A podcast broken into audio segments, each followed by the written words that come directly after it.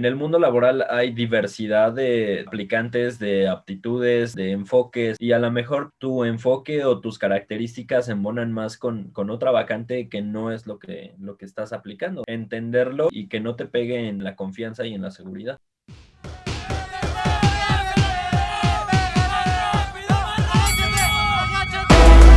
Soy Cecilia MP y esto es Amadrazos, el podcast donde entrevistaré a profesionistas para que te cuenten todas esas realidades que aprendieron a madrazos durante su vida laboral. Esas experiencias que no te enseñan en la escuela y que en definitiva pueden llegar a ser tus realidades. ¿Estás listo? ¡Comencemos!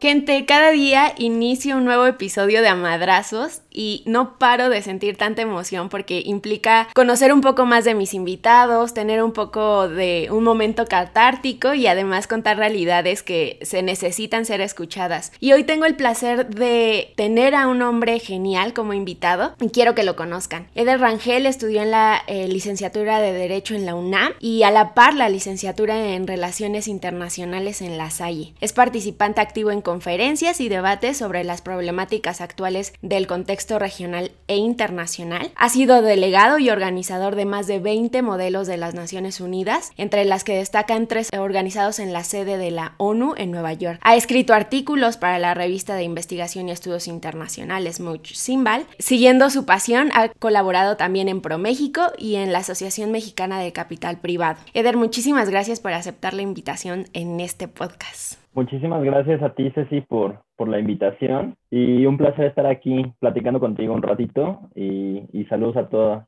a toda tu audiencia también. Ay, oye, pues es un gusto estar aquí y que platiquemos de lo que vamos a platicar, porque es un tema que pues a muchos les pudo haber pasado, que muchos se pueden sentir identificados, pero voy a dejar que tú lo digas.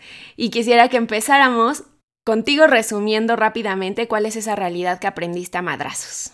Pues sí, Ceci, si quieres empezamos, eh, o bueno, me gustaría más bien empezar con con una pequeña reflexión, tal vez de lo que me tocó a mí vivir en esta realidad o en esta experiencia de vida, pues que a pesar de, que veas todo tormentoso y veas todo oscuro, sigas trabajando, sigas teniendo fe y sigas adelante, porque no todo va a ser tormentoso y oscuro toda la vida. Eh, va a llegar un momento en el que la tormenta pues va a cesar, va a parar y va a llegar un nuevo día, van a llegar nuevas oportunidades e incluso a lo mejor va a llegar una mejor realidad de la que estabas viviendo antes de que empezara esa tormenta. Entonces, pues esa es como una pequeña reflexión que quisiera hacer eh, previa a platicar un poco mi experiencia, mi, mi realidad, cómo es que fui aprendiendo todo esto, pues como dice tu programa, Madras. Sí, sí, sí. Cuéntanos un poquito de qué, qué tuvo que pasar para que tuvieras todos estos grandes aprendizajes. Claro, mira, eh, yo estaba trabajando en ProMéxico, como lo mencionaste. A partir de 2017, 2018 estuve año ocho meses, casi dos años trabajando ahí. Pues ProMéxico, para los que no conocen a lo mejor, eh, era la agencia gubernamental encargada de la promoción de inversión extranjera directa a nuestro país y apoyo al comercio mexicano para exportaciones a, a otros países e incluso apoyaban a las empresas mexicanas a poder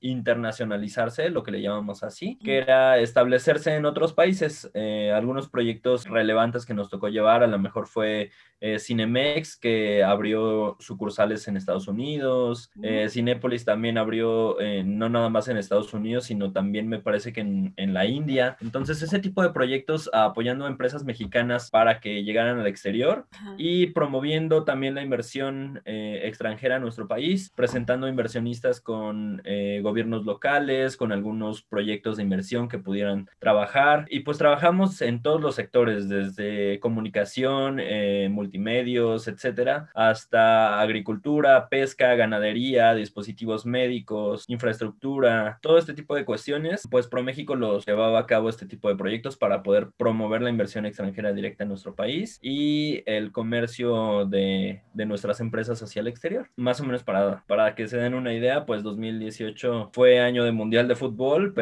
también fue año de, elecciones eh, presidenciales y de un cambio de gobierno en nuestro país. Eh, y pues como como todo cambio de gobierno en institución gubernamental, pues esperaba que viniera una transición, que viniera eh, a lo mejor un nuevo gobierno con un nuevo equipo. A mí no me había tocado, por ejemplo, una transición gubernamental trabajando ya en, en institución de gobierno pero pues platicaban que, por ejemplo, el cambio en 2012 de, de, Felipe Calderón a Enrique Peña Nieto había sido un cambio más que nada tranquilo, o sea, sí había habido pues algún cambio, sobre todo en, en el director general o en, en, algunas direcciones, pero pues el, el equipo en sí se había mantenido, entonces pues se tenía esa expectativa, un poco de incertidumbre en lo que se vendría con el nuevo gobierno, como toda incertidumbre, pues creo que diario vas pensando si vas a seguir ahí, si va a haber algún cambio, si hay que ponernos a buscar un nuevo, un nuevo empleo o algo así. Pero creo que llegó más fuerte de lo que esperábamos, ¿sabes? Eh, quieras o no, a lo mejor algunos discursos del presidente electo pues nos hacían pensar que o iba a venir un cambio fuerte o, o iban a cerrar por completo eh, Pro México.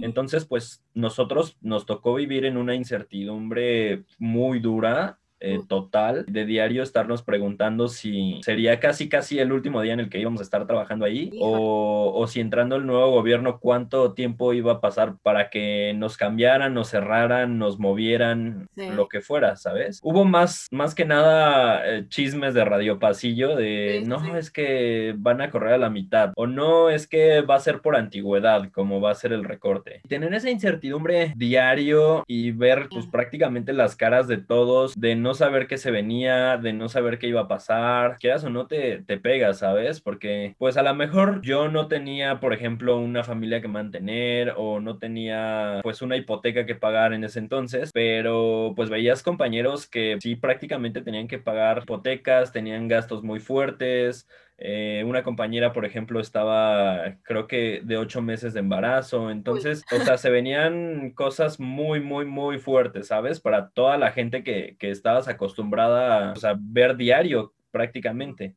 Uh -huh. Entonces, pues ese es, es creo yo, el, el, primer golpe de realidad que me dio la vida, por así decirlo, la vida adulta. Claro.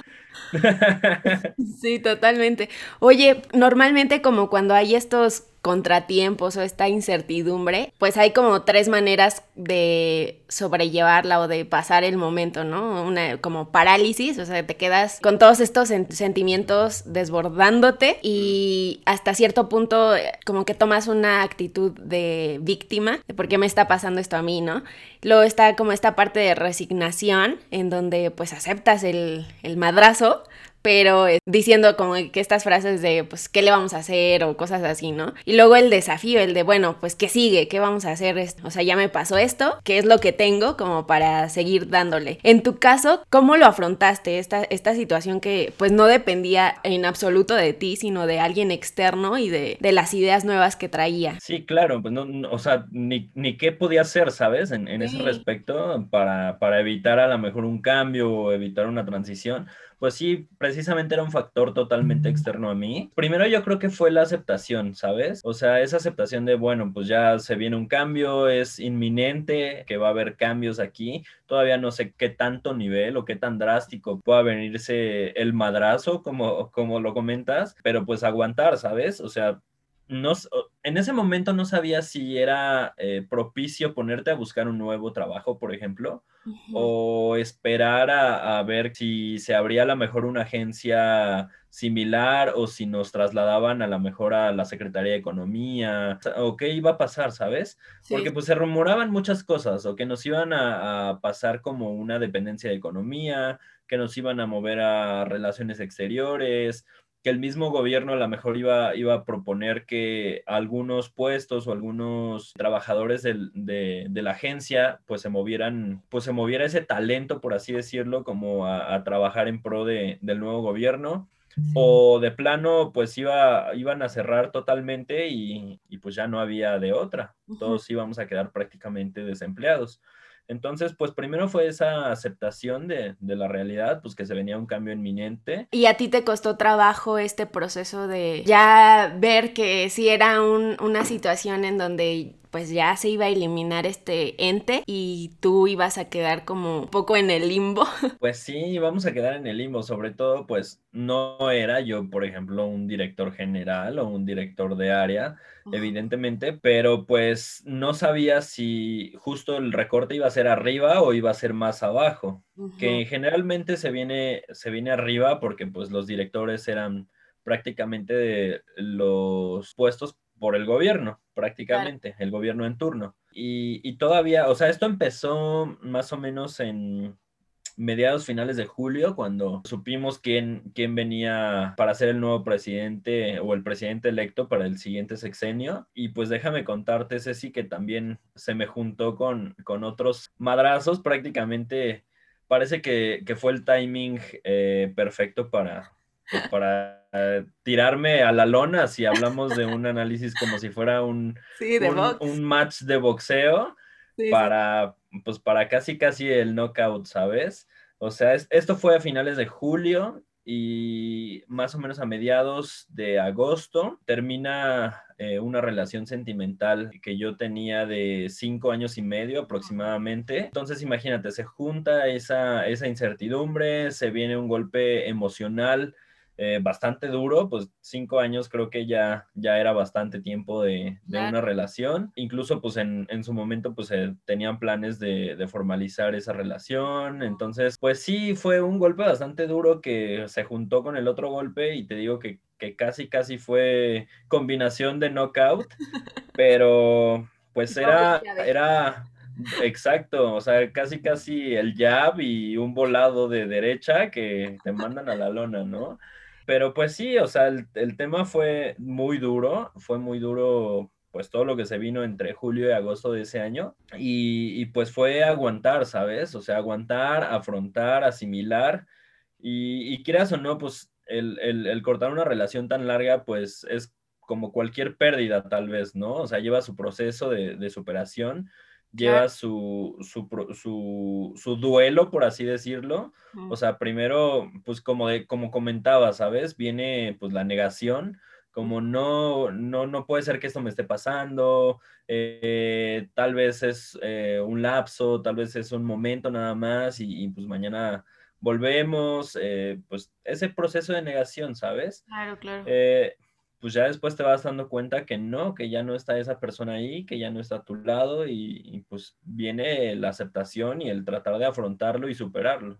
Claro, y es que, o sea, parece que no, pero la realidad es que como que la vida laboral y la vida personal siempre tienen esta ligera unión. Cuando pasa algo en la laboral, pues siempre necesitas como esta, este apoyo de, de alguien en tu vida personal como para que te dé todas estas esperanzas que, que a lo mejor en la vida laboral no estás teniendo, ¿no? Y cuando eh, surge como este problema también en la vida personal, pues claro que se te viene el mundo encima porque pues ambas cosas no es posible mm, entenderlas como dices, y luego sentirlas y luego superarlas. Oye, a mí me gusta mucho, eh, hay una historia china que creo que viene bien que la cuente porque creo que es, es parte de lo que viviste. Habla como de un señor que un día compró un caballo, el caballo después de un tiempito se le escapó y uno de sus vecinos le, le dice, ay, qué mala suerte has tenido. Y e, el granjero pues le responde, quizás. Luego al día siguiente el animal regresa y está acompañado ya de cinco yeguas. Entonces el hombre, eh, sí,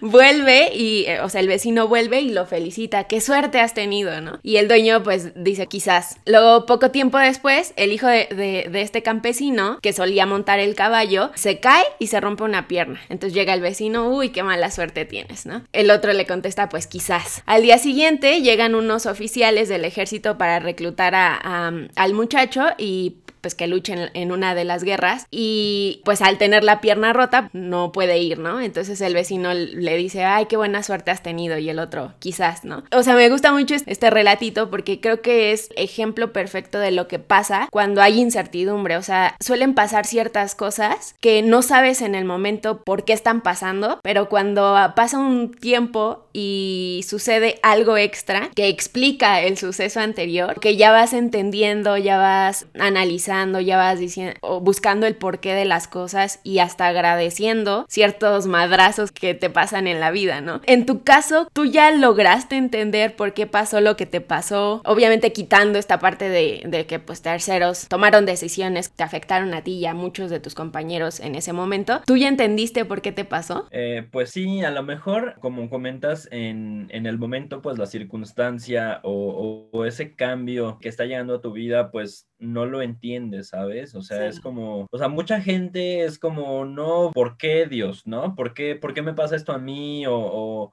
o por qué esta negatividad, o por qué esta crisis, o por qué este problema, este fracaso, etcétera. Pero pues poco a poco vienes pues avanzando el tiempo, vienes trabajando, buscando nuevas oportunidades, porque pues también me, me tocó, eh, bueno, para contextualizar un poco más, eh, en diciembre eh, deciden cerrar oficialmente ProMéxico. Sí. Empieza pues el periodo de cierre y el 31 de diciembre eh, prácticamente fue el último día laboral del 70% de, de, los trabajadores de ProMéxico, incluyéndome a mí. Pues, ¿por qué no? Para empezar el, el el primero de enero del 2019, eh, desempleado.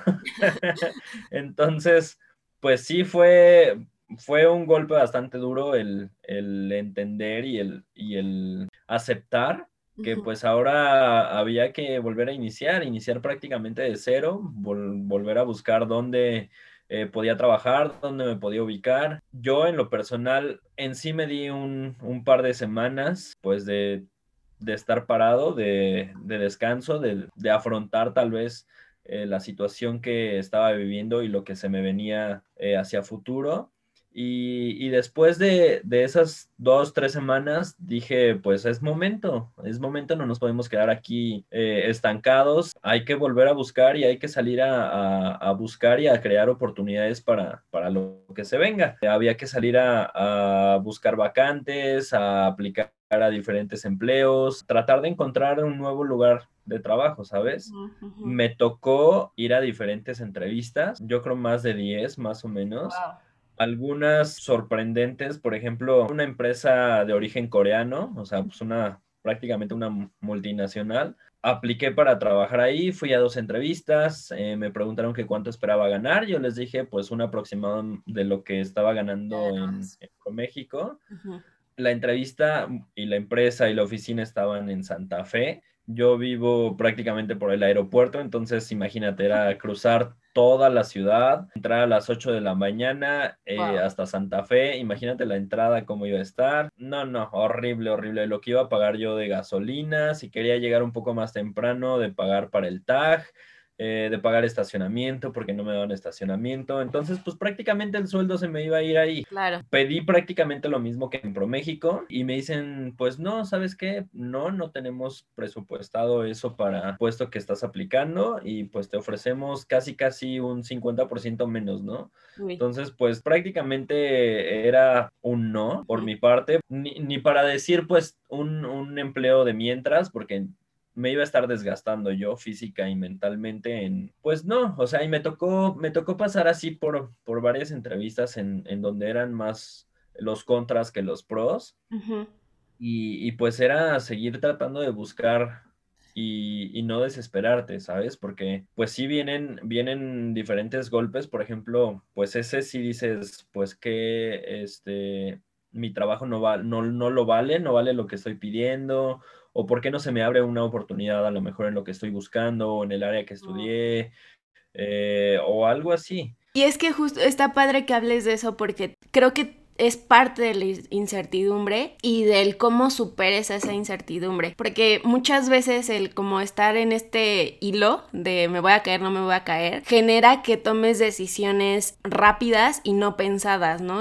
Como para ya llegar a la zona segura, a la zona de confort, de bueno, aquí estoy bien, o mejor que pendiendo de un hilo, y tomas decisiones. O sea, pudiste decir, pues como para no quedarme sin trabajo, eh, va, acepto y no importa que me traslade tanto tiempo, que pierda tantísimo tiempo, ¿no? O tanto dinero en, este traslado. Pero ahí como que viene también esta capacidad de decir, mm, no lo vale. O sea, aunque siga en esta incertidumbre, eh, prefiero mi salud física y mental y económica, financiera, antes de, cualquier otra cosa, ¿no? Y está padre también que tomemos este aprendizaje porque al final, por más miedo que te dé una situación, o sea, la mente siempre la debes de tener enfocada hacia tu interior, hacia lo que escuchas de ti, la sabiduría interna, porque esa es la más importante a escuchar. Yo creo también en el alrededor, ¿no? A lo mejor familiares, amigos, es, pues tómalo, ¿no? Este, mejor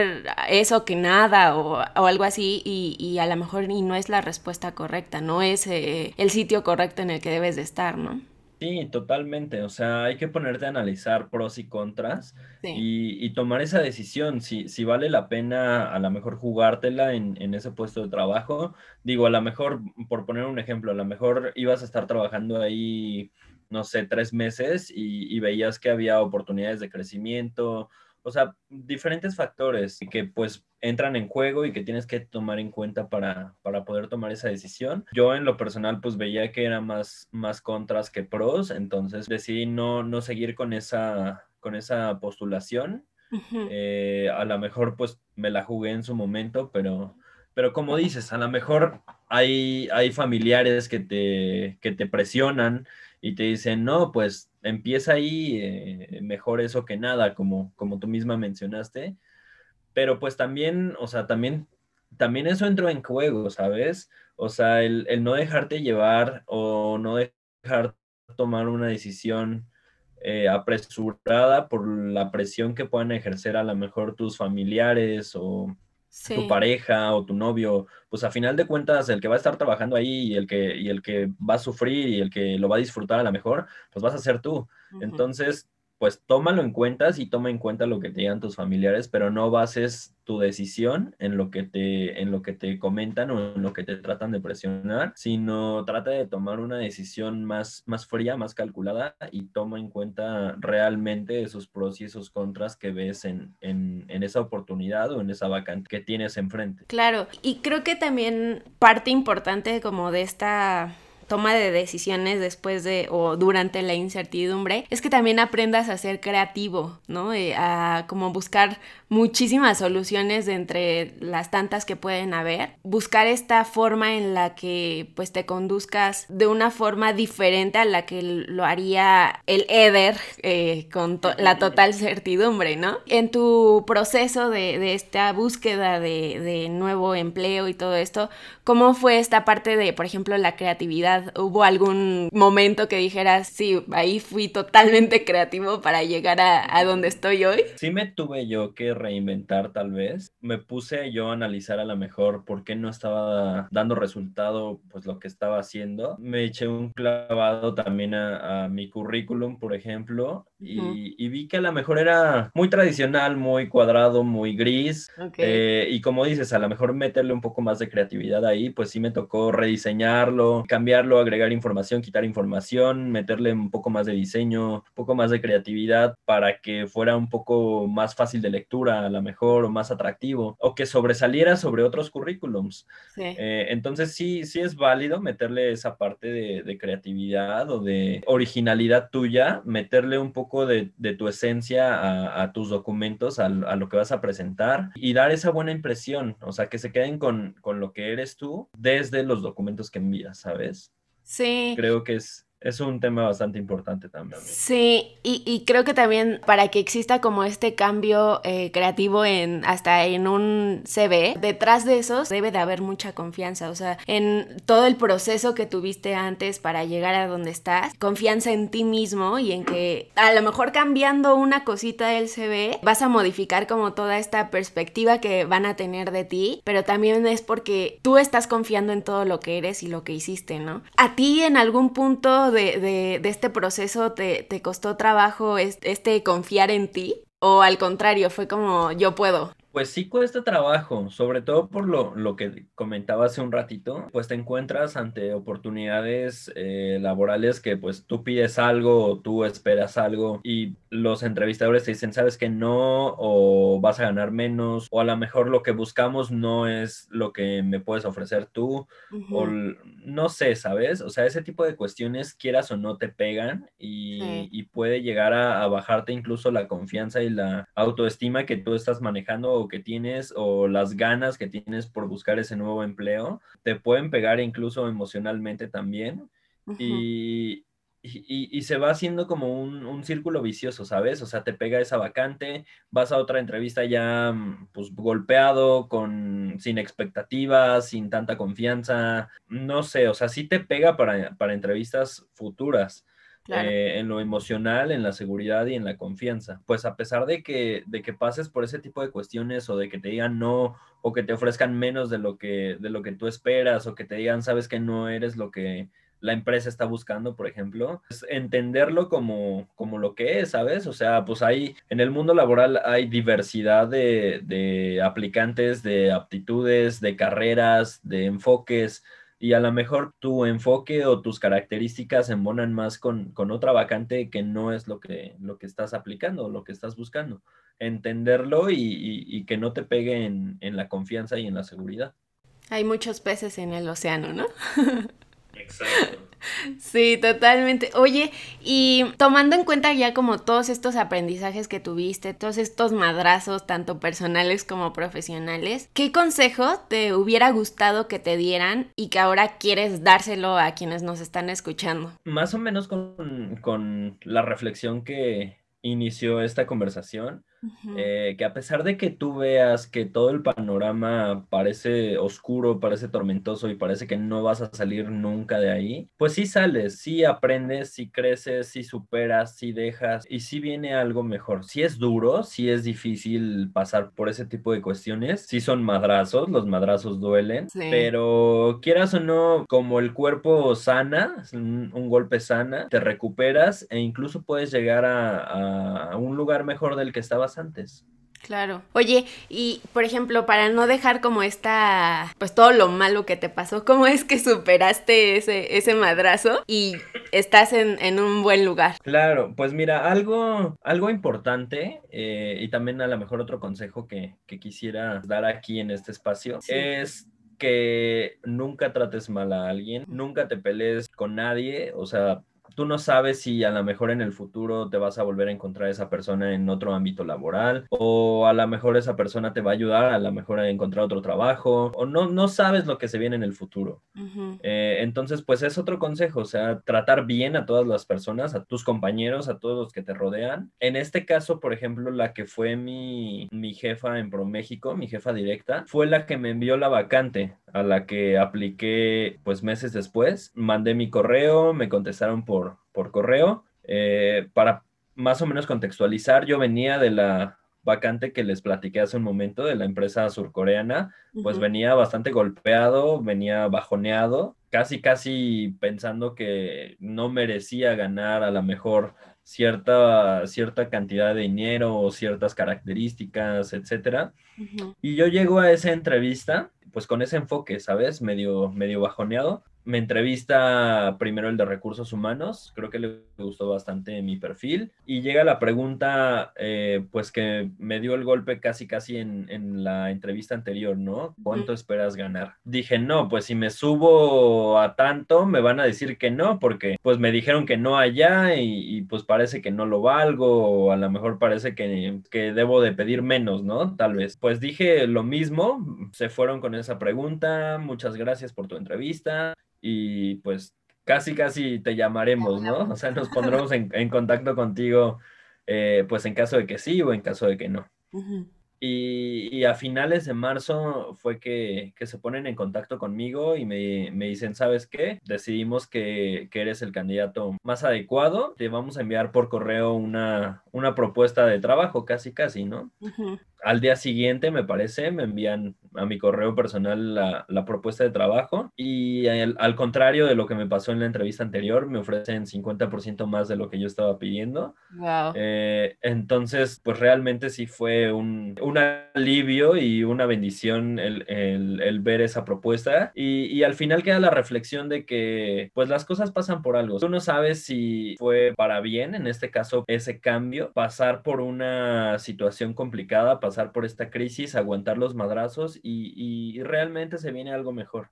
Eh, hay que saber esperar, sí. hay que saber tener fe, hay que saber comparar pros y contras de las oportunidades que se te vienen y tomar la mejor decisión al final, ¿sabes? Sí. Pero nunca, nunca, nunca perder esa fe de que, de que todo va a salir mejor y de que vendrán cosas mejores. Ay, Eder, pues muchísimas gracias por ser parte de este episodio, por cortarnos un poquito de esta realidad que viviste. Para mí, en verdad, es un placer poder platicar contigo, conocerte un poquito más. Muchísimas gracias. Muchas gracias a ti, Ceci, por, por la invitación y pues cualquier cosa, eh, no sé, tus, tus escuchas o tu, tu audiencia.